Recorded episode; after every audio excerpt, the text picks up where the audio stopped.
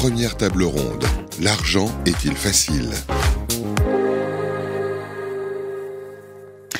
Retour sur euh, ce, cette table ronde originale. Votre argent m'intéresse et comme promis, euh, euh, on démarre sur cette thématique. Qu'est-ce que l'argent facile? Je vous présente nos invités. Jean-Philippe Delsol qui préside le think tank IREF. Jean-Philippe Delsol, bonjour. Bonjour. Et vous êtes venu en force avec Nicolas Lecossin qui, est le, qui en est le directeur. Nicolas Lecossin, bonjour. Bonjour. Un, un petit mot de l'IREF en présentation? Oui, très volontiers. Puisque nous co-organisons, vous co-organisez avec Éthique ce, ce magnifique événement. Absolument, nous organisons ce, ce, cet événement avec Éthique parce que nous avons l'un et l'autre la même vision libérale des choses. Nous, nous sommes un think tank, c'est-à-dire un laboratoire euh, d'idées. Nous agitons les idées et essayons de les faire avancer, et dans un sens libéral, c'est-à-dire favorable à nos libertés d'une manière générale, et en particulier à nos libertés économiques. Et on va essayer d'expliquer pourquoi gagner de l'argent, c'est pas honteux c'est favorable à tout le monde. Et on ne présente plus Jean-Marc Sylvestre, et je le fais quand même. Bienvenue Jean-Marc Sylvestre, euh, grand journaliste économique, économiste, à force lui-même, libéral, je ne sais pas. Euh, bonjour Jean-Marc Sylvestre, bonjour bienvenue. Merci et, à vous, merci euh, à le, le, le, thème sur lequel vous intervenez, les lobbies woke sont-ils avant tout anticapitalistes? Faut peut-être euh, expliciter pour notre public le woke parce que c'est pas totalement évident. Hein. Alors, je n'avais pas, j'avais pas pensé à intervenir spécialement sur le, le woke euh, lorsque Sophie m'en avait parlé. Il s'agissait plutôt d'expliquer de, de, pour quelles raisons je trouvais que la bourse euh, on va en parler aussi, bien planché, sûr. Mais on va en parler. et, et, et l'argent magique, euh, le woke est dangereux effectivement pour euh, l'évolution dont nous dont nous parlons et que nous espérons tous, puisque elle revient finalement à nier un certain nombre de, de progrès et, et d'évolutions du passé, et donc et de, et, de, bannir et de nier tout ce qui s'est passé autrefois. Donc, elle est assez dangereuse parce que elle, elle, asphyxie cette, cette, culture-là, asphyxie euh, des initiatives à l'intérieur même de les entreprises. C'est-à-dire que euh, il faut pas qu'une tête dépasse, euh, il faut pas que les que, que, que, que les femmes ressemblent trop aux hommes, mais que les hommes ne s'occupent pas trop des femmes. Enfin, bref, vous, vous avez vous avez un nivellement euh, qui me paraît euh, un peu stupide euh, et qui et qui et qui élimine les différences. Les différences sont très importantes. Il faut donc les assumer, il faut vivre avec, les intégrer les assimiler, mais euh, ces, ces, ces différences-là sont facteurs de progrès. Elles sont facteurs de progrès, que ce soit dans l'entreprise et que ce soit dans la société. Euh, je rappelle que dans un instant, dans la matinée, on va retrouver euh, Jean-François Copé, euh, euh, avocat et euh, ex-ministre du budget, pour un, pour un éclairage également intéressant. mais je vous repasse la parole, Jean-Philippe Delsol, puisque vous aviez écrit ce, livre À quoi servent les riches? Alors, cette question peut un petit peu estomaquer, mais, mais, oui, la cause est entendue pour remplir les caisses de l'État. Eh bien, euh, il faut plus de rentrées fiscales et, souvent, euh, ce sont les, les, riches qui sont ponctionnés. Comment vous entendez la question? Oui eh bien, pour tout vous dire, ce n'est même pas une question. C'est-à-dire que dans notre euh, livre, si vous regardez le titre, c'est à quoi servent les riches sans point d'interrogation, parce qu'ils servent. Mais euh, je ne pense pas que ce soit seulement pour remplir les caisses de l'État. En réalité, euh, tout à l'heure, Jean-Marc Daniel a évoqué le ruissellement, je partage ce qu'il a dit, c'est-à-dire que le ruissellement, cette notion qui veut que quand les, les, plus riches innovent et s'enrichissent, ils enrichissent aussi les plus pauvres, c'est, je crois, globalement toujours vrai, dans un état de droit, c'est-à-dire quand cette richesse est euh, légitime, quand elle respecte le droit des autres. Euh, et à ce moment-là, à quoi servent les riches? Eh bien, ils servent précisément non seulement à s'enrichir, mais à enrichir le monde. Alors, je vais peut-être expliquer comment ça fonctionne, le ruissellement, en quelques mots. Euh, pourquoi est-ce que c'est vrai, contrairement à ce que disent Biden ou, le pape François?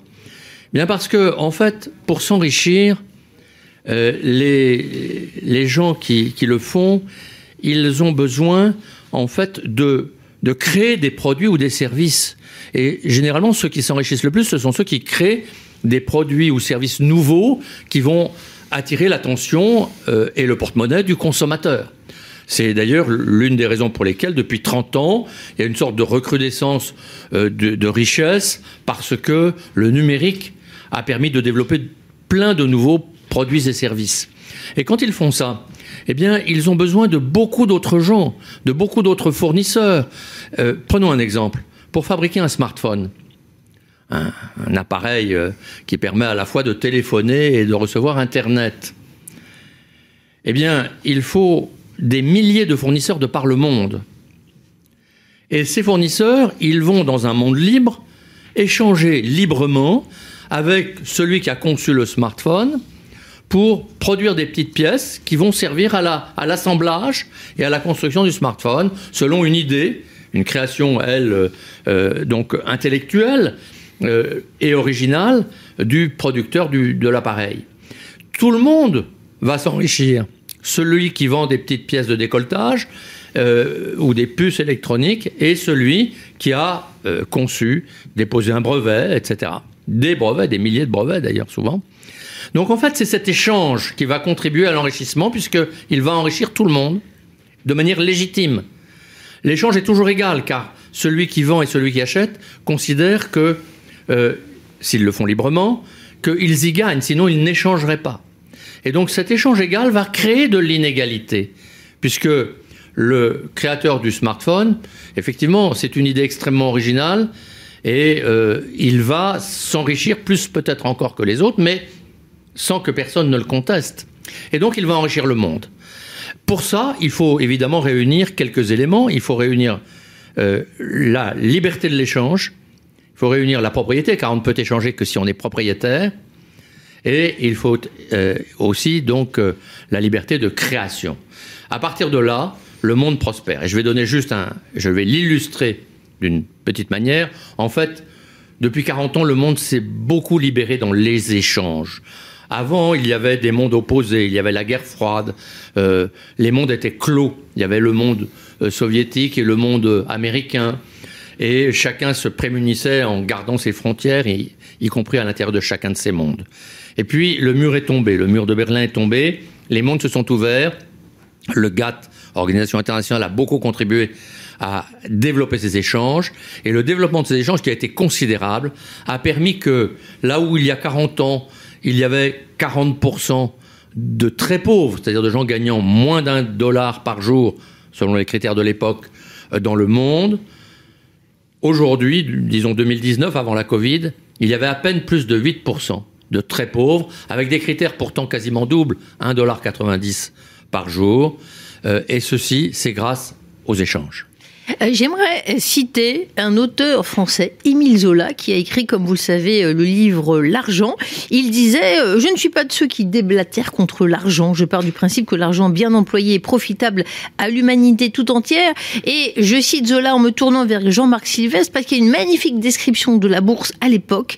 Cette phrase Pénétrer la bourse, cette caverne mystérieuse et béante, disait Zola, où se passent des choses auxquelles personne ne comprend rien. Eh bien, si, Jean-Marc Sylvestre comprend.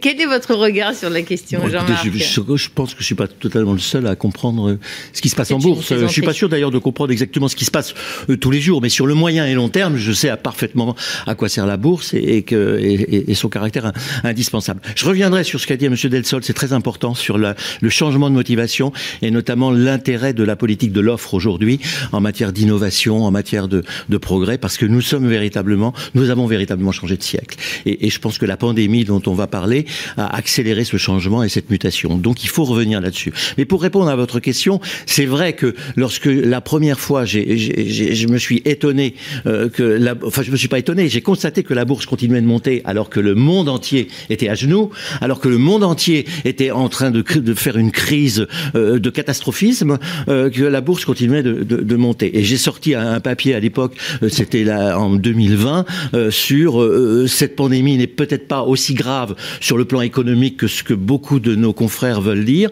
Euh, je pense même euh, que quelque part, ça ressemble un peu à ce qui se passera, euh, à ce qui s'était passé à la veille des Trente Glorieuses, ou même à la veille des années folles, au, lendemain de la guerre 18. Alors, on m'a traité de tous les noms et puis on, m'a oublié. Mais j'ai constaté quand même qu'il y avait quelques économistes déclinistes, qui, étaient anti-déclinistes, comme Jean Tirole ou Olivier Blanchard, qui n'étaient pas forcément sur une ligne différente. Qu'est-ce qui s'est passé? Il s'est passé qu'il y a eu une crise économique une crise pandémique extrêmement grave, historique, qui a mis effectivement la planète tout entière en arrêt de fonctionnement. Mais la crise économique derrière, euh, que l'on attendait, que l'on que l'on appréhendait ne, ne, ne s'est pas produite. Elle ne s'est pas produite pour une raison évidente qui aurait dû nous sauter aux yeux, c'est que cette crise pandémique était une crise sanitaire. Point final. C'est-à-dire qu'elle a détruit la confiance qui existe entre les hommes et qui les incite à travailler ensemble. Donc elle les a collés chez eux. Elle a arrêté tout. Les camions, les avions, les, les usines, les, les, les, les métros, tout, tout s'est arrêté. Mais les actifs de production sont restés ils n'ont pas été détruits. Contrairement à 1918, contrairement à 1940, contrairement même à la crise de, 1900, euh, de, de, de 2009-2010, ou de 2000, euh, la, la crise des subprimes, où on a détruit des actifs, notamment des actifs euh, financiers, des actifs immobiliers. On n'a rien détruit. Ce qui fait que le jour on a même sauvegardé, grâce à ce que Jean-Marc Daniel appelle, je peux revenir là-dessus, à l'argent magique, on a même conservé les actifs humains par le biais de la, de, de, du chômage partiel. C'est une invention allemande qu'on a pris et que beaucoup de pays ont utilisé. Le, le, le chômage partiel a permis de protéger les contrats de travail. Alors, qu'est-ce qui s'est passé Après quelques mois d'arrêt complet, où le, PIB, s'est écroulé de 70%, lorsque le virus a commencé à reculer, lorsqu'on s'est dit, mais peut-être qu'avec le vaccin, peut-être qu'avec les traitements possibles, ça va repartir, et que c'est reparti, eh bien, c'est reparti très violemment. C'est reparti très violemment parce qu'il a suffi de mettre la clé dans le camion pour que le camion démarre. On a, on a libéré les avions, Airbus qu'on qu'on donnait en faillite il y a un an et demi est aujourd'hui redevenu le numéro un mondial. Toutes les entreprises sont reparties. Donc j'étais un peu, un peu furieux contre beaucoup de mes confrères qui, nous annonçaient une vague de faillite, un tsunami de licenciements, etc. Le résultat aujourd'hui, c'est que tous les indicateurs sont ouverts, tous les indicateurs sont là, le chômage n'a jamais été aussi bas et que nous avons aujourd'hui des secteurs entiers qui sont en pénurie d'emploi. Donc on a un taux de croissance très fort avec des indicateurs et une perspective de, de croissance qui va être forte et longue. Et là, je, je vous demande deux minutes pour vous dire pourquoi. Mais parce qu'il y a d'abord une phase de rattrapage, c'est ce que nous sommes en train de vivre maintenant, mais il va y avoir, après la phase de rattrapage, une, phase de, croissance relativement forte, plus forte sans doute que celle que nous avons eue jusqu'à maintenant. D'abord parce que tous ces actifs-là se sont mis à, fonctionner, mais que pendant le confinement, eh les mutations qui étaient déjà en germe se sont accélérées. La mutation du digital s'est accélérée à la vitesse grand V, notamment dans le commerce, notamment dans la production, dans tous les secteurs. On a, on a une, une progression du digital. La mutation vers la protection de l'environnement s'est accélérée. Il y a une prise de conscience pédagogique qui s'est accélérée. Prise de conscience même sur la nécessité de changer les formes d'énergie. Prise de conscience même sur la nécessité peut-être de relancer le nucléaire parce qu'on s'est aperçu qu'on ne pourrait pas s'en sortir autrement. Donc il y a, y, a, y a là des sources d'investissement considérables. Donc le système économique le moteur du système économique principal aujourd'hui, c'est l'investissement. Je pense que dans l'année qui vient, 2022-2023, on aura un relais par le biais des exportations et par le biais de, la consommation. Pourquoi? Parce qu'il y a du pouvoir d'achat en réserve, parce qu'il y a du pouvoir de dépenser en réserve. On a accumulé de l'épargne en quantité comme jamais on a accumulé de l'épargne dans les pays occidentaux. Vous avez 250 à 300 milliards d'épargne entre les comptes courants en France et les, les plans euh, du livret A. Donc ça va sortir à un moment donné d'une façon ou d'une autre. Donc vous avez un, un, un, système qui est assez vertueux de, de, de consommation. Alors on reviendra peut-être sur les, sur les bugs qu'il peut y avoir, les incertitudes, il y en a quelques-unes, mais elles sont pas si terribles que ça et je suis, je fais partie de ceux qui sont assez optimistes sur la capacité de résilience des entreprises, elles l'ont montré, et sur leur capacité de rebond pour organiser une nouvelle croissance. Alors, je me retourne vers le directeur de l'IREF, Nicolas Lecoussin, parce qu'on est parti bien en tête sur ces sujets aux multiples facettes, mais euh, qu'est-ce que c'est un riche? On aimerait bien le savoir. Parce que ce qui est sûr, c'est que l'image des riches n'est pas très bonne. Je crois que vous avez euh, agrégé quelques informations ben, là-dessus. Elle n'est pas très bonne en France, oui, effectivement. Sophie de Menton l'a dit tout à l'heure. Euh, et puis ça commence malheureusement à l'école, même dans les manuels. À, l'IREF, on a beaucoup travaillé sur ça. Sur, on a comparé même des manuels d'économie français avec allemands, des manuels allemands et britanniques. Et on, dit pas la même chose. On n'a pas la même chose. On n'a pas, par exemple, on n'a pas de, de portrait d'entrepreneur comme c'est le cas ailleurs pour donner envie aux jeunes de d'entreprendre, de, de, de, créer des richesses, de, de, de créer des emplois. Beaucoup moins qu'ailleurs en tout cas. Et, un riche euh, en France, euh, ça dépend des politiques aussi.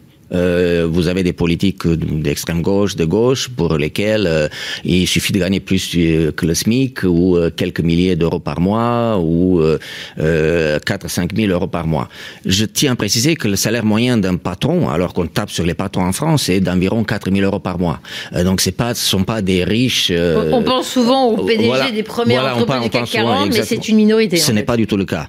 Donc il vaut mieux tenir compte, et c'est ce qu'on fait dans nos travaux à l'IREF, de ceux qui sont dans les classements de Challenge et de, de, Forbes. Donc, ceux qui sont, on va dire, euh, on va sûrement en parler parce que Jean-Marc Sibès a fait allusion tout à l'heure, ce sont des investisseurs, ce sont des entrepreneurs qui euh, créent beaucoup d'emplois.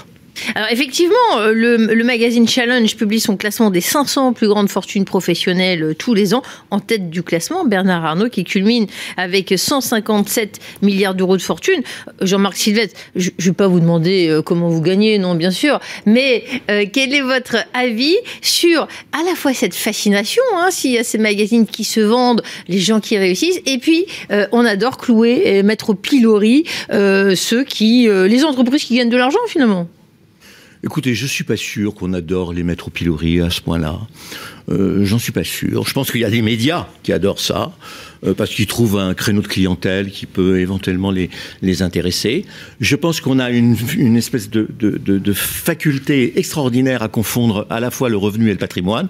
Pardonnez-moi, mais c'est un peu ce que vous avez fait euh, dans votre présentation. Vous ne pouvez pas comparer le patrimoine et, et, le total de l'actif d'un chef d'entreprise et, et, le revenu qui. On parle de tous ces sujets. Je sais que c'est. C'est effectivement, c'était mais, mais mais ce sont des sources différentes. Vous avez d'un côté des stocks hein, qui, qui ont été accumulés par euh, des années, des années.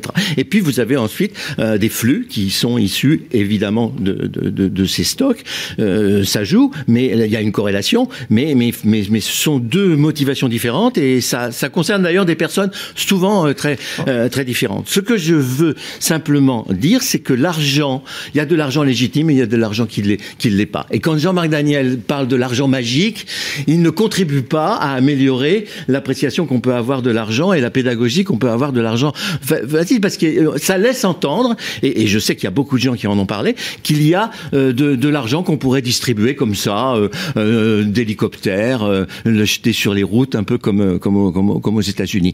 Je crois qu'il y a eu de l'argent beaucoup distribué en France. Je pense que les banques centrales ont fait un travail absolument fantastique, mais je ne crois pas que ça a été de l'argent pour rien. Ça n'a pas été de l'argent, mais c'est de l'argent qui est revenu dans le circuit économique. D'abord parce que cet argent, il a permis de, de, de, de, de consolider un certain nombre de dettes. Ce sont, ce sont, ce sont des dettes qui ont été rachetées par, par, par les banques centrales. Hein. La, la, Banque centrale n'a pas fabriqué d'argent comme ça, elle n'a pas d'imprimerie qui permettrait. Elle a, elle, a, elle, a, elle, a, elle a racheté des dettes pour qu'on puisse en, en, faire d'autres derrière à un prix beaucoup moindre, à un beaucoup prix beaucoup plus euh, inférieur, ce qui, qui, ce qui permet de financer, de financer l'investissement. Alors, je prends la défense de Jean-Marc Daniel parce qu'il est parti. Effectivement, l'argent magique, il en parle comme beaucoup euh, depuis ces derniers mois, puisque l'argent coule à flot. On a un CAC 40 à, plus de 7000 points, je m'en réjouis, mais on a tous entendu des cas de euh, restaurateurs qui aussi euh, ont pu profiter de, de cette manne tant mieux si.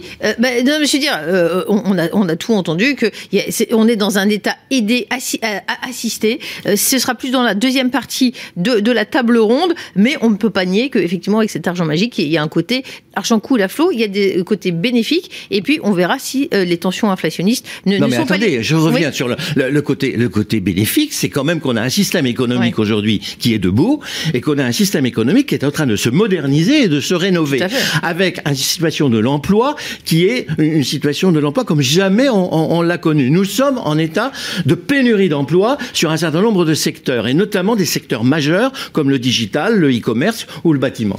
Merci. Euh, étant donné que Jean-François Copé euh, est avec nous en connexion et je le je l'en remercie pour participer euh, à cette table ronde, je, reprécise si besoin si besoin en était qu'il est les ancien ministre du budget. Il a évidemment occupé des, fonctions en ministre délégué à l'intérieur, mais également en ce moment il est avocat chez Stellin et Associés et maire de Meaux, Jean-François Copé. Bonjour, merci d'être avec nous. Merci à vous, j'espère que vous m'entendez. Très bien, on voit une, magnifique cabine de deux voitures, voilà, les, des hommes qui vont vite et qui avancent. Alors, en tant que ministre du budget, euh, j'avais euh, relu euh, certains de vos propos et, vous, vous, et on s'est rendu compte qu'en France, la fiscalité de l'épargne et du patrimoine a toujours été un sujet un petit peu tabou. Et, en, en, ce référence que vous avez fait, on a l'impression que vous aviez réussi à faire bouger les lignes. Vous pouvez nous parler un petit peu de cette époque, s'il vous plaît? Bah écoutez, en fait, l'objectif pour moi, il a toujours été le même, c'était d'essayer d'appliquer ce qu'on racontait dans nos programmes électoraux depuis des années. Et, c'est vrai que derrière tout ça, euh, il y avait une philosophie que je relis volontiers au titre de, votre table ronde, parce que si la question est euh, facile de prélever pour redistribuer, point d'interrogation, tout, tout l'intérêt de la question, il est dans le mot facile. Et je confirme, c'est très facile, malheureusement, de prélever l'impôt euh, dans un pays qui, en plus, est très très discipliné pour euh, pour le payer, euh, compte tenu des contrôles qui ont été mis en place. Et donc c'est un sempiternel débat en France, qui d'ailleurs est à la limite un peu lassant, parce que ça fait des années qu'on se bat pour essayer de, de, de mettre les pieds dans le plat sur le sujet. La vérité, c'est que euh, cette histoire de prélèvement obligatoire versus redistribution, c'est un bon marqueur de, courage politique en fait. Et donc, euh, qu'est-ce que j'ai essayé de faire lorsque j'ai été ministre du budget? Ben, J'ai mis le sujet sur la table, mais pas pour en débattre, mais pour le mettre en œuvre. Euh, parce que c'est un peu ça la grandeur du, du, métier politique, de mon point de vue, c'est quand même de pouvoir être capable euh, de trouver un bon équilibre entre euh, l'impôt qu'on prélève et l'efficacité de, de, de l'utilisation de cet impôt euh, au service de l'intérêt général. Et la question de l'efficacité, bah, elle est dans tous les esprits, elle n'est pas toujours dans, dans les actes de, de, de, ce que font les, les gouvernements. Et c'est ça qui est aujourd'hui notre, notre grand sujet. Parce que l'État a le monopole en fait du prélèvement, on oublie de le dire, mais c'est lui qui décide par la loi euh, de, de, de comment on prélève, de ce qu'on prélève, de qui prélève, euh, ça peut être la collectivité locale, ça peut être la sécurité sociale, mais enfin c'est principalement l'État aussi. Et puis de la redistribution de cet argent. Et c'est la loi à chaque fois, c'est le Parlement, mais donc c'est le gouvernement. Euh, c'est vrai que pendant pendant longtemps, euh, on, on, a considéré que c'était plutôt le devoir de la droite de le faire. Euh, et puis bah, la droite, elle n'a pas fait ce pourquoi elle avait, elle avait été élue, au sens où certes nous on l'a fait avec mon ami Thierry Breton, on a baissé trois ans de suite la dépense l'impôt, le déficit et la dette. Trois ans de suite, et ben après, malheureusement, à partir de 2007, c'est reparti euh, dans l'autre sens. Et malheureusement, en 2012, euh, on est passé en cinq ans de 63% de dette à 92% de dette publique. On est passé de déficit public de, qui était de 2,3, donc qui respectait, qui respectait pardon les critères de Maastricht, à de mémoire 6 ou 7%. Donc on était complètement hors des clous. La fiscalité, c'est un outil formidable. Hein. Bien sûr, dès qu'on parle d'impôts, les, les gens, les, les dents se grincent, mais c'est un outil au service d'une politique économique cohérente. Euh, ça permet de lutter contre les délocalisations, de favoriser l'emploi, la croissance dans le pays. À l'époque, on parlait beaucoup de patriotisme économique et euh, c'est pas de votre faute si les Français investissent trop timidement, euh, trop timidement dans leur épargne en, en action. Donc la base, finalement, elle est quand même assez fragile. Est-ce que dans ce cadre-là, vous pensez que la fiscalité aujourd'hui, on peut en parler aujourd'hui, est effectivement mise au service d'une politique économique cohérente Où faut-il prendre l'argent? Qu'est-ce qu'il faut en faire c'est toute la question. Mais vous savez, moi je pense que les Français, ils attendent beaucoup euh, de, de, la parole politique au sens d'une ligne d'orientation. Alors évidemment pas à six mois de la fin d'une élection, hein, de la fin d'un quinquennat, hein, parce que là, personne n'est dupe, mais au début d'un quinquennat ou dans une campagne présidentielle, les gens attendent euh, une parole justement de dirigeants pour ensuite faire leur choix. Et, et c'est pour ça que je vous disais tout à l'heure que quelque part je trouve que c'est aussi la grandeur de, de, du métier politique, de l'engagement politique, parce que c'est aussi à ça qu'on sert quand on, euh, on est à la tête de l'État, c'est de pouvoir dire ce qu'on va faire de l'argent des impôts. Et, et, et, on sait bien, on dit souvent qu'il y, y, a deux options. Vous savez, il y a l'option euh, j'augmente les impôts parce que j'augmente la redistribution sociale. Euh, sauf qu'aujourd'hui c'est intenable parce qu'à 47 ou 48% de prélèvement obligatoire sur PIB, on est euh, dans un niveau qui est insupportable pour euh, intenable pour de nombreux nombreux Français. Et puis vous avez l'autre option qui est de dire je baisse les impôts, mais je baisse la redistribution. Et ça, objectivement, c'est pas acceptable non plus si c'est pas expliqué. Euh, regardez, on est en plein dans une crise sanitaire majeure. Euh, heureusement qu'en France, on peut accéder aux vaccins gratuitement. Heureusement qu'en France, on a pu accéder euh, facilement à des tests, à des soins, euh, et ainsi et ainsi accompagner des, des, millions de Français qui ont connu des, des épreuves épouvantables avec cette cette maladie. Moi, je dis qu'en fait, il y a une troisième voie qu'on n'explore pas assez, qui est de dire on va baisser l'impôt pour augmenter la croissance, mais on va en même temps maintenir un bon niveau de redistribution, bah, à une condition évidemment, c'est de dépenser mieux. Et donc on est toujours dans ce débat qui est d'assumer avec les Français de manière courageuse en leur disant on va baisser l'impôt parce qu'on va rendre du pouvoir d'achat aux Français. Alors pas n'importe quel impôt, hein, je vais y revenir dans un instant, mais en même temps on va aussi baisser des dépenses inutiles et on va l'assumer. Or, dans ce domaine-là, excusez-moi, mais il suffit juste de prendre les rapports de la Cour des comptes, tout est dedans. Euh, et donc, euh, c'est ça qu'il faut faire. Euh, si, si je reprends les, les, les items que je viens d'évoquer, d'abord, baisser les impôts, bah oui, il faut le faire, parce que quand vous baissez les impôts, et moi je l'ai expérimenté quand j'étais ministre du budget, euh, vous créez immédiatement euh, un effet de croissance. Si vous baissez, il faut pas baisser tous les impôts, il y a des impôts, ça sert à rien de les baisser. Baisser la TVA, c'est absurde. Vous, vous, vous, brûlez de l'argent pour rien du tout parce que l'élasticité prise, qu'on appelle dans le jargon, est très faible. Euh, euh, vous n'allez pas renoncer à acheter un téléphone portable parce que vous avez euh, baissé de deux points la TVA du téléphone portable. En revanche, si vous baissez l'impôt sur le revenu, dont en plus l'assiette est hyper étroite, il y a que la moitié des gens qui le payent, donc vous baissez l'impôt de gens qui travaillent et qui donc du coup vont consommer euh, vont investir, euh, ça va changer beaucoup de choses. Si vous baissez l'impôt sur les sociétés, ce que d'ailleurs euh, a commencé à faire le gouvernement, de la même manière, vous créez une dynamique. Si euh, vous baissez les charges sociales, quitte d'ailleurs à augmenter même d'un point ou deux points la TVA, ce qu'on appelle la TVA sociale, eh ben en réalité, un, euh, vous, vous renforcez votre compétitivité à l'extérieur, parce que bah, c'est un frein euh, pour ceux qui viennent euh, exporter chez nous, et puis deuxièmement, vous, vous abaissez le coût du travail, donc vous renforcez votre compétitivité. Et puis aussi, moi je pense qu'il faut baisser massivement les droits de succession, parce que quand on vous demandait aux Français de payer des impôts toute leur vie, qu'ils puissent transmettre sans repayer des impôts euh, à leurs enfants, c'est quand même, de mon point de vue, la moindre des choses. Je, enfin, ça, je, me, je me, permets, si vous, si vous oui. le permettez, euh, j'ai vu euh, Nicolas Lecossin de l'IREF réagir. Je vous redonne la parole dans un instant. Allez-y, Nicolas. Je, je, je suis d'accord qu'il faut baisser, bien sûr. Effectivement, on se bat pour ça à l'IREF, mais je, me permets de rappeler à Monsieur le Ministre que l'État a échoué au printemps 2020 concernant les tests, les masques. Il y avait des pénuries de masques, des pénuries de tests, et justement, quand il a voulu avoir le monopole sur la distribution des tests et des masques, bah, on en trouvait encore moins. Donc, l'État n'est pas efficace. L'État confisque la moitié de, de la richesse produite par les Français, et il n'est pas du tout efficace. Donc, il faut trouver autre chose. Ça dépend Donc, qui faut, dirige l'État, quoi. Euh, non, ça, il faut, il faut donner au privé, il faut donner au privé la possibilité de d'investir et de s'occuper de tout cela. J'imagine que Jean-François Copé euh, acquiesce plutôt à ce type d'idée, non? Oui, oui. Alors, malheureusement, j'ai pas tout entendu de votre intervention, mais il disait euh, que l'État n'est pas efficace et on l'a vu dans la gestion de la voilà. crise sanitaire et des masques notamment. Et des hôpitaux. Voilà. Aussi. Alors bon, là-dessus, on pourrait en discuter. Moi, en tant que maire, j'ai vraiment vécu ça de, de, de, très de très près. Il y a eu au début un cafouillage absolument inimaginable et euh, il faut bien le dire. Euh, j'espère que l'histoire rendra, euh, rendra justice, si je puis dire, aux maires dans notre pays qui ont porté à bout de bras la gestion de la crise sanitaire face à un État qui était euh, pas en capacité de faire et qui multipliait les ordres et les contre-ordres. Euh, donc c'est vrai que c'est les maires qui, ont, qui se sont occupés bien souvent de la distribution des masques, qui se sont occupés de la gestion et toujours aujourd'hui de la vaccination dans des centres de vaccination qu'on a mis en place. Enfin bon, honnêtement, on, on a relayé de manière très forte. Mais euh, la seule chose que je puis dire, c'est que quand je compare avec les autres pays, on a plutôt assez correctement géré les choses après le cafouillage du début.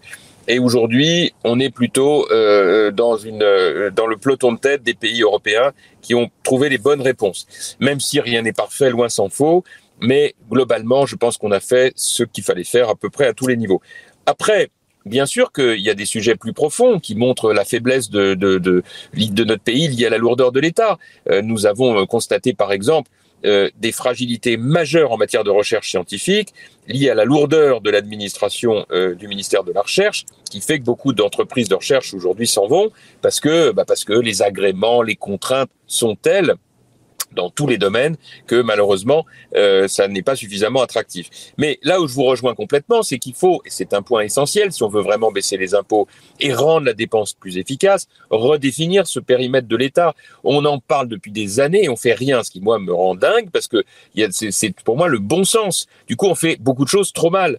Quel est le cœur, le, le core business, comme on dit dans les entreprises de l'État? Ben, C'est le régalien sécurité, justice, immigration, euh, euh, euh défense, c'est euh, éducation. Ça, ça relève vraiment et il y a de, quoi faire de l'État. Et il y a de quoi faire. En revanche, vous avez toute une série de secteurs dans lesquels l'État n'est pas efficace et qui doit absolument assumer de transférer, de partager. Qu'est-ce qui empêche de faire des partenariats euh, public-privé pour construire des prisons. On avait essayé de le faire, ça s'est encalminé. Il aurait fallu, bien entendu, assouplir les dispositifs. Euh, de la même manière que euh, l'État doit avoir le, face à ça le, courage de partager beaucoup plus les responsabilités avec des, des collectivités locales. Les communes, quoi qu'on en dise, si elles sont correctement gérées, sont beaucoup plus agiles sur le terrain que l'État pour faire beaucoup de choses, notamment la sécurité. Moi, je vois un mot, on a mis en place une police municipale armée, on a mis 300 caméras, euh, on a complètement euh, diminué par deux la délinquance de notre ville. Et croyez-moi, euh, les villes qui l'ont fait, elles arrivent au même résultat parce qu'on est en proximité, parce qu'on est aux côtés des victimes, parce que les caméras permettent de dissuader tout de suite les, les, les bandes. Enfin, pardon d'être très concret, je sors du cadre strictement macroéconomique, mais c'est aussi ça, c'est comme dans une entreprise. C'est bien d'avoir les plans stratégiques, mais après sur le terrain, comment on fait pour que le process industriel soit mis en place? Et eh bien là, c'est la même chose. Et puis enfin, il faut avoir le courage de dire à partir de là qu'il euh, y a quelques pans entiers de réformes qu'il faut faire. Exemple, le statut de la fonction publique le statut de la fonction publique aujourd'hui, c'est une blague. C'est inimaginable de continuer en 2021 d'avoir de telles, de telles rigidités, de tels obstacles à embaucher des contractuels. Euh, de la même manière que euh, euh, il faut assumer de faire une différence entre les dépenses de fonctionnement et les dépenses d'investissement. Les dépenses d'investissement, d'avenir, il y a des choses qui doivent être portées par l'État euh, mais réduisons à ce moment-là des dépenses de fonctionnement qui n'ont aucun sens dans de très nombreux domaines. Il faut savoir arrêter une aide euh, qu'on distribue quand on en avait besoin au moment où on n'en a plus besoin. Vous voyez, ce genre de choses qui sont pérennes, sont pas raisonnables, ne sont pas responsables, et on se retrouve à la clé avec des additions qu'on ne peut plus supporter. Jean-François Copé, euh, il y a euh, une, une, question que je vais vous poser sur quelle est votre philosophie sur l'ISF, mais avant, permettez-moi, parce que les, plus riches et l'ISF focalisent souvent le débat, mais avant, permettez-moi de, de, passer la parole euh, à Jean-Philippe Delsol, puisque le, le président de l'IREF écoutait précisément ce que vous disiez et il veut réagir. Oui, moi j'aime beaucoup les propos de Jean-François Copé. Euh, en fait, il, nous livre le discours de M. Sarkozy en 2007, sur lequel il a été élu. Bravo. Sauf que M. Sarkozy, deux ans plus tard, au prétexte de la crise économique, financière, a changé de politique radicalement à 180 degrés. Il a augmenté les dépenses de l'État, etc. Et en fait, le, le vrai problème, c'est que le politique, il doit faire des programmes et les tenir. Et quand il ne les tient pas, eh bien, en fait, il décrédibilise sa parole. C'est d'ailleurs aussi l'un des problèmes majeurs d'aujourd'hui. Donc, le vrai problème, c'est que la droite doit se recrédibiliser parce qu'on ne croit plus à sa parole. Et je, pense euh, que, euh, en fait, et là je suis un petit peu en désaccord d'ailleurs avec les uns et les autres, c'est pas, euh, pas le problème de quelle majorité au pouvoir. C'est en fait c'est le problème de quel État. Euh, c'est l'État qui en soi n'est pas fait pour investir, n'est pas fait pour dépenser au-delà de ses devoirs régaliens. Quand il le fait, c'est rarement bon. Il y a des exceptions qui confirment la règle. Et donc, il faut en fait que l'État se déleste. Alors, j'ai l'impression que Jean-François Copé est dans cet état d'esprit, c'est bien. Mais qu'est-ce qui nous garantit que la droite, quelle qu'elle soit, le fera? Comme il est interpellé, si la connexion est toujours établie, euh, j'aimerais avoir euh, Oui, permettre à, écoutez, à vais- Jean-François Copé de répondre. Je vais vous répondre avec, euh, avec beaucoup de plaisir parce que votre question elle est majeure. Et malheureusement, après, je vais devoir vous, vous abandonner. Mais euh, quand vous dites qu'est-ce qui nous garantit que la droite, si elle revient au pouvoir, va le faire, ma réponse est claire, c'est rien. Rien vous le garantit, Eh oui. malheureusement. Donc on va pas faire de la langue de bois. En tout cas, moi, c'est pas mon genre. Et la vérité, c'est que tout ça, c'est un rendez-vous de courage politique. Et il vous a sans doute pas échappé qu'il m'est arrivé ces dernières années d'exprimer quelques divergences avec le, le bilan de Nicolas Sarkozy, notamment, par, notamment sur ces sujets. Et euh, c'est vrai que en fait, euh, c'est pour ça que je rappelais ces chiffres au début de mon intervention. En 2007, lorsque je quitte mes fonctions de ministre du Budget, Nicolas Sarkozy est élu, François Fillon est Premier ministre, et François Fillon, euh, dans un moment d'enthousiasme, euh, je crois que c'était en Corse, déclare « Je suis à la tête » ce qui est excessif, d'un État en faillite, ce qui est faux. Euh, en vérité, en 2007, l'État n'est pas du tout en faillite, puisque je vous le disais tout à l'heure, avec Thierry Breton, nous étions complètement dans les respects des critères de Maastricht. On était en dessous de 3% du déficit budgétaire, on était à 63% euh, de dette, ce qui aujourd'hui fait rêver, n'est-ce pas? Eh bien, en 2012, euh, les, les, les, les déficits budgétaires avaient quasiment triplé et la dette était passée de 60% à 92%. Bon. Donc c'est plutôt à la fin du quinquennat que l'État peut éventuellement se considérer comme, sinon en faillite, en grande difficulté financière. Pourquoi? Parce qu'un choix a été fait en France qui, de mon point de vue, n'était pas le bon, qui était de laisser filer les dépenses. Et on s'est retrouvé en 2012 avec le fameux plan Fillon de 11 milliards de hausse d'impôts, qui ensuite s'est aggravé quand Hollande est arrivé au pouvoir et où là, il a mis, euh, ça a été la fête au village pour les hausses d'impôts. Donc là, effectivement, on a fait tout l'inverse de ce pourquoi on avait été élu. Mais enfin, il y a une logique, on a été battu du coup en 2012. Donc j'espère que ça euh, nous servira de leçon. La vérité, c'est que ce que les Français attendent, c'est pas qu'il y ait zéro impôt, c'est ridicule.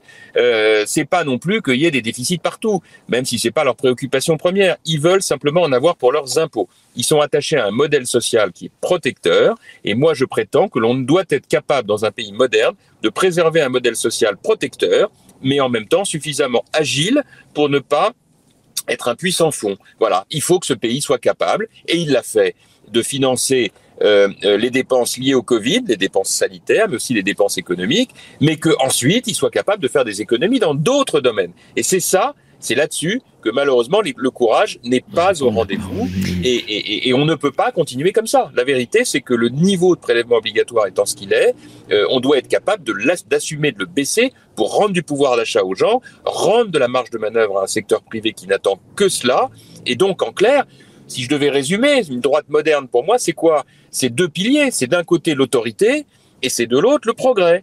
L'autorité, bah, ça c'est l'État, l'État qui doit rétablir, et Dieu sait s'il y en a besoin, la sécurité, la justice, euh, euh, avoir une politique euh, dans, de, régalienne dans lequel on arrête de faire tout et n'importe quoi, et ça c'est le domaine de l'État et des communes. Bon, et puis d'autre part le progrès, le progrès économique, le progrès social, le progrès scientifique, le progrès environnemental, ça c'est la partie moderne de la droite, et ça ne peut se faire qu'en confiant le progrès aux gens, aux citoyens, aux entreprises. L'État, il fait l'autorité, et c'est les Français qui font la partie progrès, parce que le génie français, c'est celui-là. Et ben, si on est capable de porter ce type de politique, et que pour aller vite dans les décisions, on gouverne par ordonnance dans les six premiers mois, comme l'avait fait De Gaulle en 58, ben, on n'a plus le même pays. Voilà. Alors, il se trouve que pour toute une série de raisons, je suis pas candidat à la présidence de la République, mais si je l'avais été, c'est ça que j'aurais proposé. Voilà, quelques jours de la désignation du candidat LR. On ne vous demande pas pour qui vous votez, mais euh, j'imagine que le message que vous venez de, de, passer va être entendu. Merci Jean-François Copé. Je rappelle, nous étions avec l'ancien ministre du Budget, maire de Meaux, avocat chez Stellin et associé. Merci infiniment d'avoir été avec nous. Et je rassure nos auditeurs, Merci. il n'a pas eu d'accident euh, tout en faisant cette table ronde, puisque... Euh... J'étais à l'arrêt. Hein. Merci beaucoup, très bonne journée à vous. Et puis, je redonne la parole à la fois à Jean-Marc Sylvestre dans un instant qui voulait rebondir et Jean-Philippe Delsol, vous vouliez terminer votre propos. Oui, euh, en, réalité, bien sûr, il faut que l'État soit protecteur quand c'est nécessaire, mais il faut qu'il soit efficace. Et je vais juste donner deux chiffres. En France, les dépenses sociales représentent presque 33% du euh, produit intérieur brut, c'est-à-dire en fait de la richesse produite par les par la, France. En Allemagne, c'est 25%. Est-ce qu'on est moins bien soigné? Euh, Est-ce que les retraites sont moins bien assurées? En Allemagne Non. Plutôt mieux. Ou équivalente. Donc en réalité, c'est un problème d'efficacité des systèmes. Et je crois que c'est à ça qu'il faut euh, travailler pour reconstruire un système français qui soit différent, ce qui exige évidemment beaucoup de rigueur et aussi beaucoup d'explications à l'égard des Français, pour leur faire comprendre qu'on ne va pas les appauvrir, on ne va pas les soigner moins bien, au contraire, on va améliorer le système. Si on a des hôpitaux, plus d'hôpitaux privés, qui, eux, sont prospères, au lieu d'hôpitaux publics qui sont en déficit permanent et en manque de moyens permanents, ce sera mieux. Pourtant, les hôpitaux publics coûtent plus cher que les hôpitaux privés aujourd'hui en France. Ils coûtent environ 10% plus cher, 9% exactement, d'après les calculs convergents de plusieurs instituts. Donc, en fait, à transférer, comme l'a fait l'Allemagne, une partie de notre hospitalisation au privé, de, manière, euh, euh, j'allais dire, légitime et, euh, progressive, eh bien, on rendra plus efficace et moins coûteux le système. Voilà un exemple. Jean-Marc Sylvestre, on vous écoute réagir. Beaucoup de choses ont été dites, c'était dense.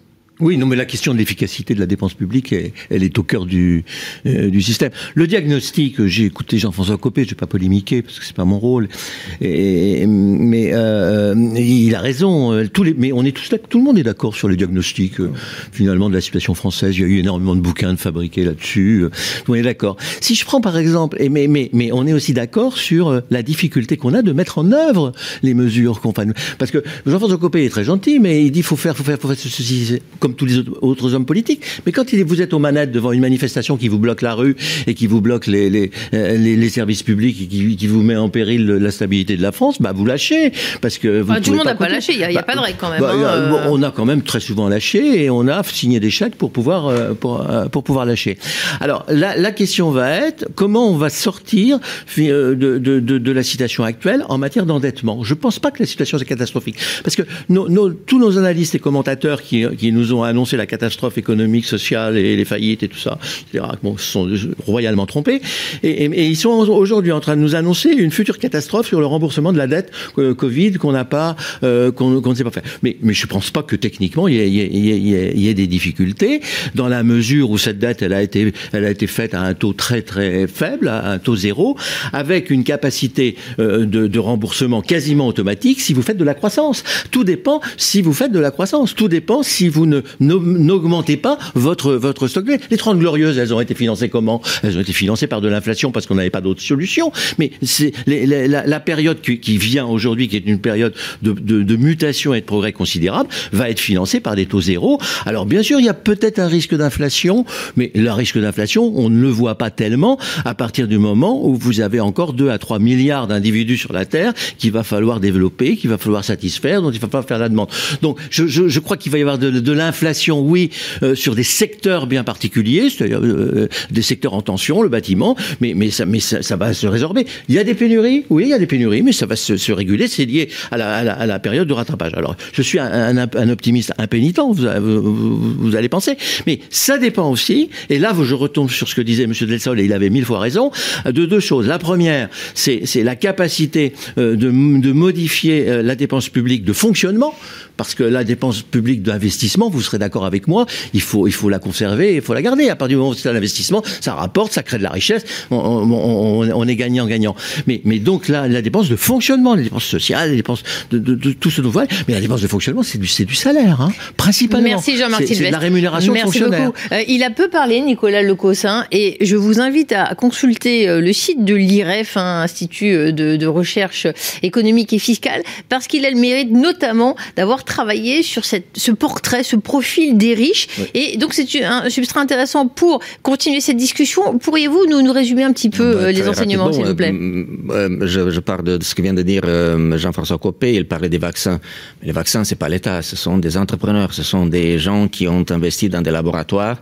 D'ailleurs, ce n'est pas par hasard si dans le classement Forbes que je mentionnais tout à l'heure, donc de 2000, 2020, 2021, euh, ce sont 40 nouveaux milliardaires euh, qui sont entrés euh, durant la période de la pandémie.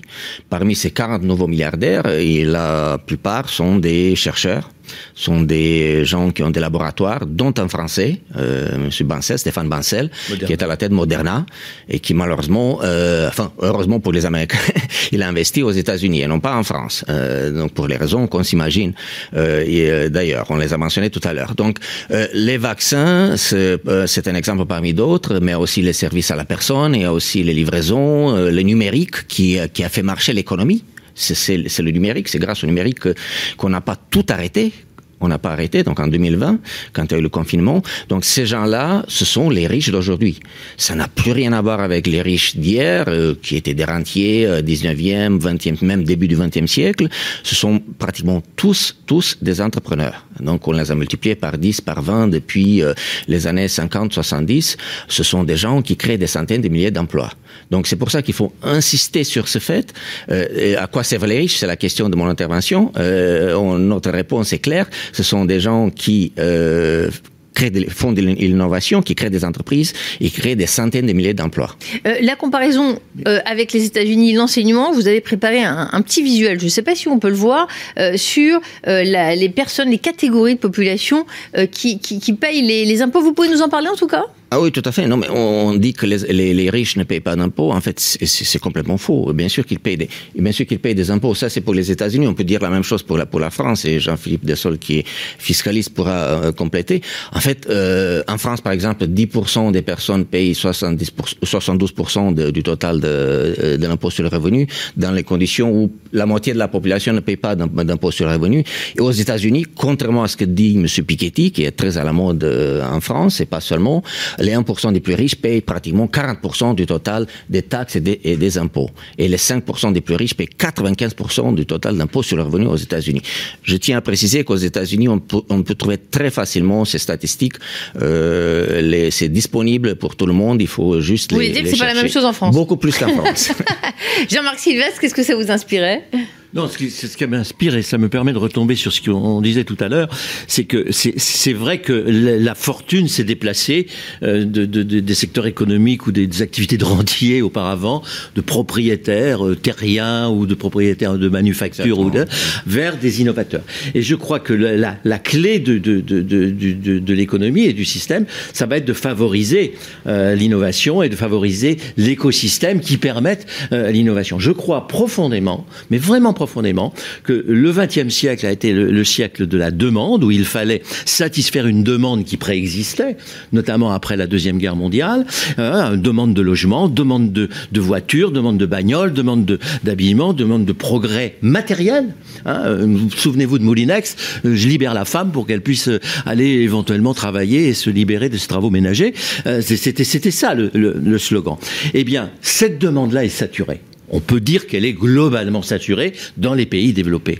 Et, l'innovation, eh c'est la capacité d'un entrepreneur à sortir un produit qui n'existait pas, évidemment, et dont le client n'avait même pas l'idée qu'il pouvait en avoir besoin. Moi, je me rappelle, on a, on a une minute, je vous rappelle une, anecdote. Lorsque je suis rentré dans le groupe Bouygues, Martin Bouygues m'appelle, il me dit, on va lancer un téléphone portable.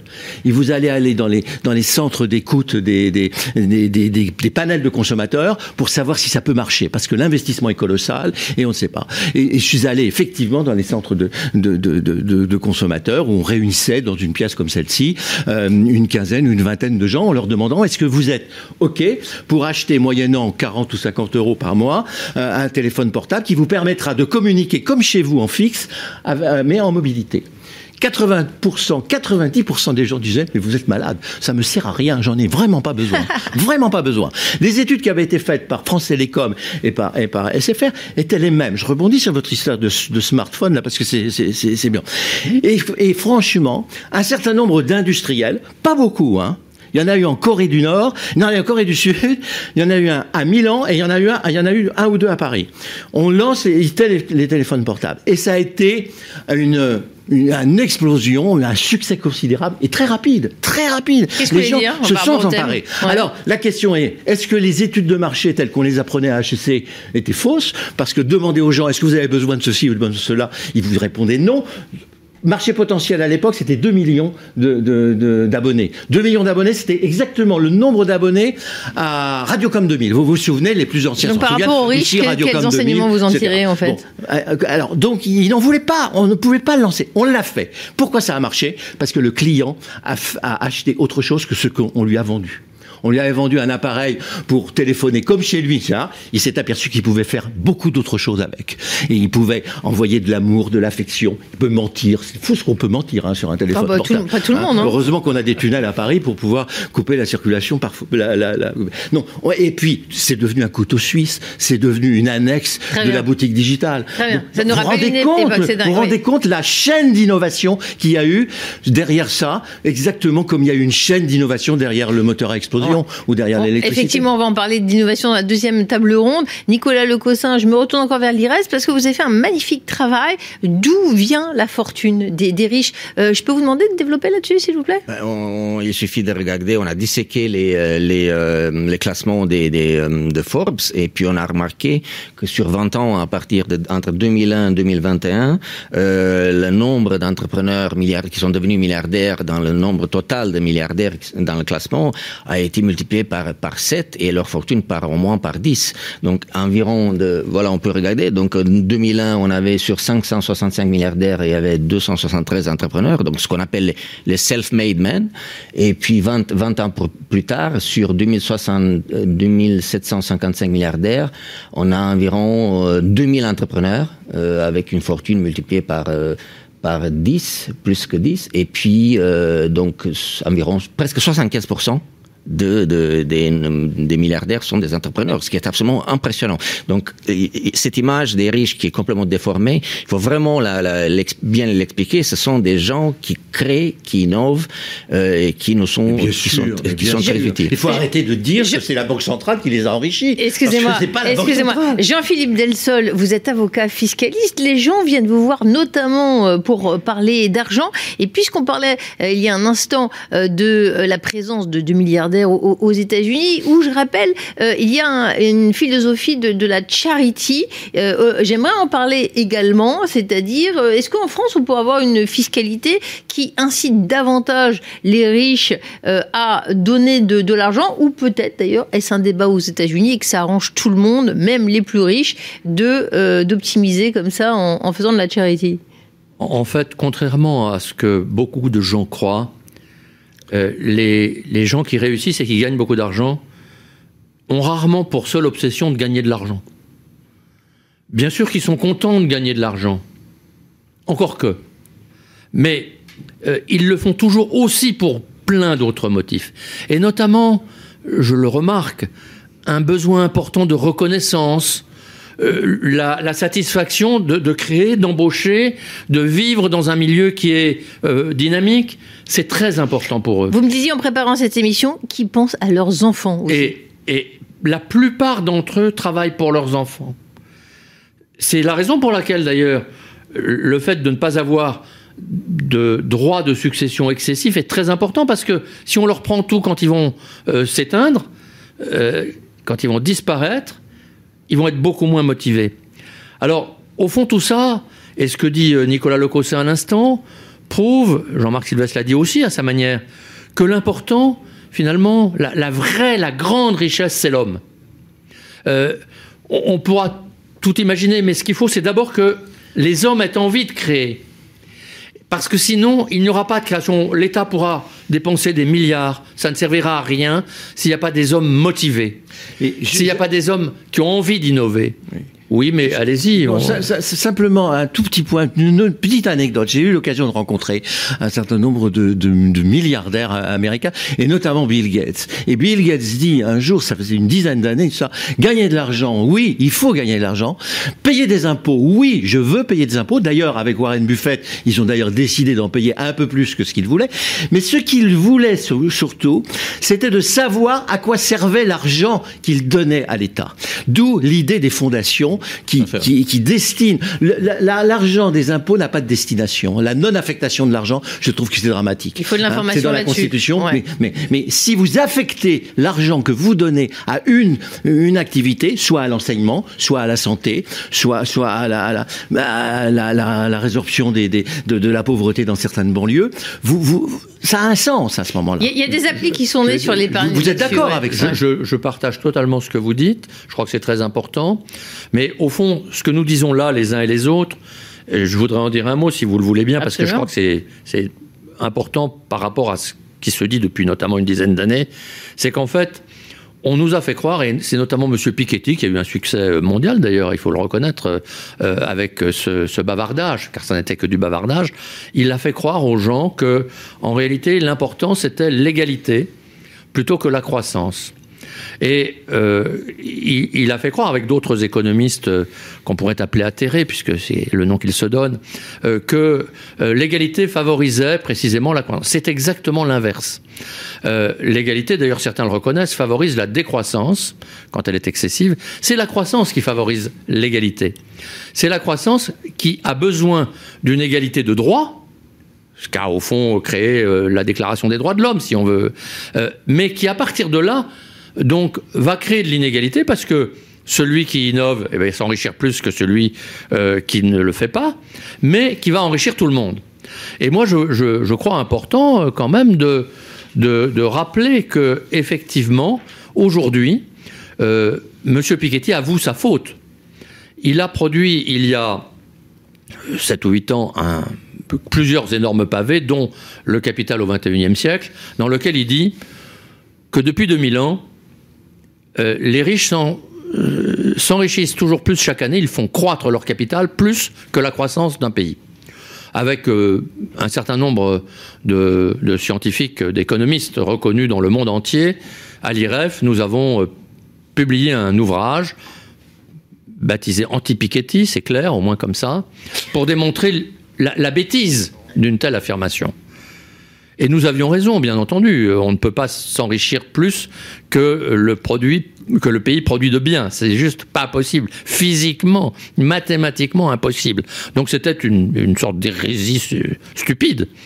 Et alors, ce que je voudrais souligner, c'est parce que c'est tellement extraordinaire, c'est que M. Piketty, aujourd'hui, là, ces, dernières semaines, publie un, un ouvrage plus modeste euh, qui s'appelle Petite histoire de l'égalité dans lequel il dit clairement, c'est lui qui le dit, je, je le fais cet ouvrage pour résumer mes précédents ouvrages. Et dans ce petit ouvrage qui résume les précédents ouvrages, il ne parle même pas une seule fois de sa formule mathématique qui devait résumer le monde depuis 2000 ans et euh, démontrer que, euh, en fait, les riches s'enrichissent toujours plus au détriment des pauvres. Il l'oublie complètement, ça veut dire qu'il reconnaît qu'elle est fausse, qu'il reconnaît qu'elle n'est pas d'actualité, euh, qu'il a trompé le monde avec cette formule. Il l'oublie et au contraire, il dit oui, je reconnais que depuis deux siècles, c'est-à-dire depuis qu'il y a une égalité de droit et depuis qu'il y a une liberté euh, pour les acteurs économiques, eh bien, depuis deux siècles, effectivement, le monde s'enrichit et l'égalité dans les pays riches euh, est toujours plus importante. Et vo- voilà, je crois, ces vérités qu'il fallait rétablir. Euh, je voulais également qu'on aborde la, question de l'optimisation. Euh, euh, nulle idée de, de- de- défendre l'optimisation fiscale à outrance, mais vous me disiez en préparant cet échange, Jean-Philippe Delsol, et c'est intéressant, quelqu'un qui va dans un magasin, il, regarde, il compare, il essaye de trouver le meilleur rapport qualité-prix, et, finalement, c'est ce que font les gens quand ils essayent d'optimiser la fiscalité. De, donc de là à crier haro sur tous ceux qui font de l'optimisation fiscale, et on, fait un pas un petit peu trop rapidement parfois. hein. Mais pratiquement tous ceux qui ont euh, la chance d'avoir un tout petit peu d'argent à gérer, une petite épargne, ils font de l'optimisation. Ils regardent ce que le, le rapport entre euh, rendement et sécurité du livret d'épargne, et puis ils regardent euh, aussi ce que ça leur rapporterait, non seulement en argent, mais en gain fiscal, de d'investir dans un logement, par exemple. Voilà, est-ce que c'est mal, est-ce que c'est ça Non, tout le monde l'optimisation. le fait en fait. Et c'est de l'optimisation qui est même favorisée par l'État, puisque c'est l'État qui crée des, à tort à mon avis d'ailleurs, parce qu'au fond c'est très artificiel et ça crée des comportements déviants. Mais c'est l'État qui crée des systèmes, il y en a, il y a des niches, il y en a des centaines pour euh, finalement orienter les comportements des gens. Alors pourquoi est-ce que euh, on reproche euh, à un industriel qui fait la même chose d'optimiser sa gestion sur le plan financier, sur le plan fiscal, sur le plan économique, sur le plan de la gestion sociale? C'est normal. En tout cas, Nicolas Legossin, je ne sais pas si vous aimez le sport, mais il y en a qui s'en sortent bien sur ce sujet. On a rarement vu euh, les, les, champions de football, euh, et j'adore Kylian Mbappé, être fortement critiqués sur ces, sur ces sujets. Hein. Ben oui, non seulement j'aime le football, mais je, je, le pratique depuis pas mal d'années. mais oui, bien sûr, on critique parce qu'on on, donne la... C'est la caricature de, du riche. C'est vrai qu'il gagne énormément d'argent, comme Ronaldo, comme Messi, comme euh, Mbappé. Mais ce sont des stars que, qui sont poussées vers les euh, euh, vers la gloire par les spectateurs, par les téléspectateurs, par tous ceux qui ils donnent du plaisir. Ils sont dans un secteur où il y a beaucoup d'argent. Alors il y a aussi des cas particuliers parce ouais. que Ronaldo est aussi est entrepreneur. Hein. Il a vraiment investi beaucoup d'argent. C'est vraiment pratiquement un chef d'entreprise. On sent que vous l'aimez bien. Ouais. Voilà, il a des réseaux. de, voilà, c'est c'est quelqu'un qui a qui qui vraiment investi son argent. Mais euh, là, on n'y peut on n'y peut rien. C'est sont déjà équipés beaucoup d'impôts. Ils ont ils donnent de l'argent. Ils donnent beaucoup d'argent. Ils ont leur fondation. Certains ont leur fondation même. Mbappé aide d'ailleurs les enfants de banlieue. Il donne il donne de l'argent euh, tous les ans. Donc ça aussi il faut le mentionner. Donc en fait, euh, euh, l'économie française a besoin de plus de riches, vous, vous le pensez, euh, Jean-Marc Sylvestre? Ah Oui, elle a besoin de plus de riches, euh, parce que c'est le seul moyen d'avoir moins de pauvres, je crois, de, toute façon. Et euh, elle a besoin de plus de riches. Je voudrais, voudrais attirer votre attention sur un point particulier qui est un peu tabou en France. Euh, c'est l'argent de l'épargne, l'argent de l'épargne qui est colossal et, et, qui va nous poser un débat que personne n'ose aborder et qu'il va bien falloir aborder pendant la campagne présidentielle c'est qu'est-ce qu'on va faire de la manne euh, qui est euh, stockée aujourd'hui à la Caisse des dépôts et consignations euh, par le biais des livrets A, qui est stockée dans la plupart des banques au niveau des comptes courants, et qui est stockée également dans les trésoreries d'entreprise, parce que contrairement à ce que l'on dit, les agents économiques ne sont pas aussi endettés que l'État, puisque c'est l'État qui, qui s'est endetté. Alors cette manne, elle est énorme, c'est une épargne disponible, c'est une épargne liquide, qui hésite à s'investir, parce que les épargnants n'ont sans doute pas encore totalement confiance dans ce qui va se passer. Et il va y avoir une alternative à, choisir. Il va y avoir des choix à faire si on, ou, ou, bien on oriente cette épargne avec des incitations fiscales, avec tous les moyens vers l'industrie, vers les fonds de placement, vers le, le, le private equity, vers, vers, l'entreprise, vers la richesse, ou alors, si on ne le fait pas, eh bien, il va falloir qu'on, qu'on, qu'on, que l'État, qui sera très tenté de récupérer de l'argent pour pouvoir un peu alléger euh, le fardeau de sa dette s'il veut pas faire d'économie ou s'il peut pas en faire, il, il, il risque de, le, de, de préempter cette cet argent. Donc il y a, y a, un vrai problème. Il y a un vrai problème. Et ce sera peut-être le moment de ressortir le dossier sur les retraites. Parce que ce dont on ne parle pas en France, c'est qu'on a laissé en jachère le, le, le, dossier des retraites. Il Et le dossier des avant, retraites, en arrière, euh, ouais. il va peut-être falloir peut-être s'occuper parce que fabriquer sa retraite par de la capitalisation en puisant dans son épargne liquide qui est aujourd'hui inutilisée dans les, dans les caisses d'épargne, ça peut être une solution. C'est vrai que tous les Français euh, veulent une belle retraite, Ah mais oui. ils s'en occupent pas, pas beaucoup. Le seul moyen d'avoir une belle retraite, c'est la capitalisation. Monsieur Sylvestre a parfaitement raison. Et le comble, Euh, monsieur, c'est que ce sont les fonctionnaires qui en profitent actuellement de la, de la capitalisation, a- parce que ce sont et les seuls. Et les hommes politiques. Et les hommes politiques. Les. Hein, parce que le C'est un scandale. C'est un scandale. C'est un scandale. Non, l'après-fond en fait, on autorise les fonctionnaires et les hommes politiques à avoir un fonds par capitalisation, on le refuse aux autres. Et c'est la seule manière d'avoir de bonnes retraites qu'ont fait les Pays-Bas, par exemple, mais beaucoup d'autres pays. Et c'est le seul moyen aussi d'avoir pour la France des fonds d'investissement importants. Bah. Parce que là, j'ai un tout petit désaccord avec vous. Euh, il y a beaucoup d'épargne aujourd'hui, c'est vrai. Mais cette épargne, elle n'est pas disponible entièrement, car une grande partie est absorbée par les bons d'État. C'est-à-dire, elle finance la dette de l'État.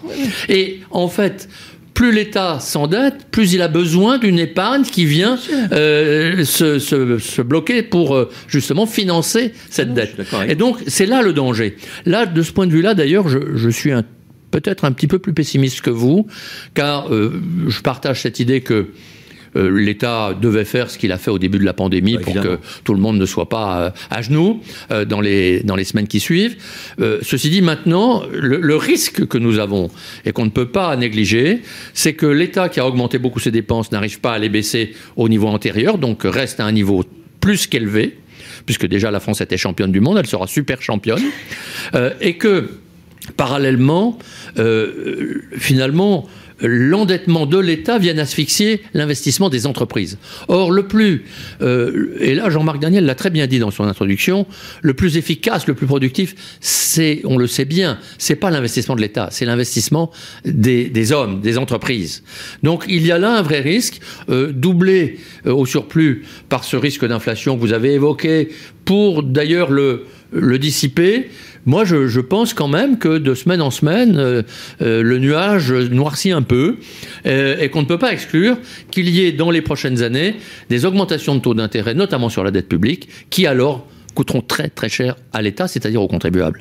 Monsieur le Diref, on parle de tellement de choses. Est-ce qu'on peut citer les là-bas? C'est-à-dire combien il y a de foyers fiscaux en France? Combien de contribuables hein? Ça, évolue également. Qui paye l'impôt en France? On, vous, avez, vous disposez de ces chiffres? Il y a 44% en fait des Français qui payent l'impôt. Euh, sur le revenu, euh, parce que qu'est-ce que c'est l'impôt? C'est l'impôt sur le revenu. Mais il y en a que aussi 20% beaucoup, qui payent 80% du total. Et c'est aussi beaucoup d'autres ouais. impôts, mais il y a effectivement 76%, 10% qui payent 76% oui, voilà. du total.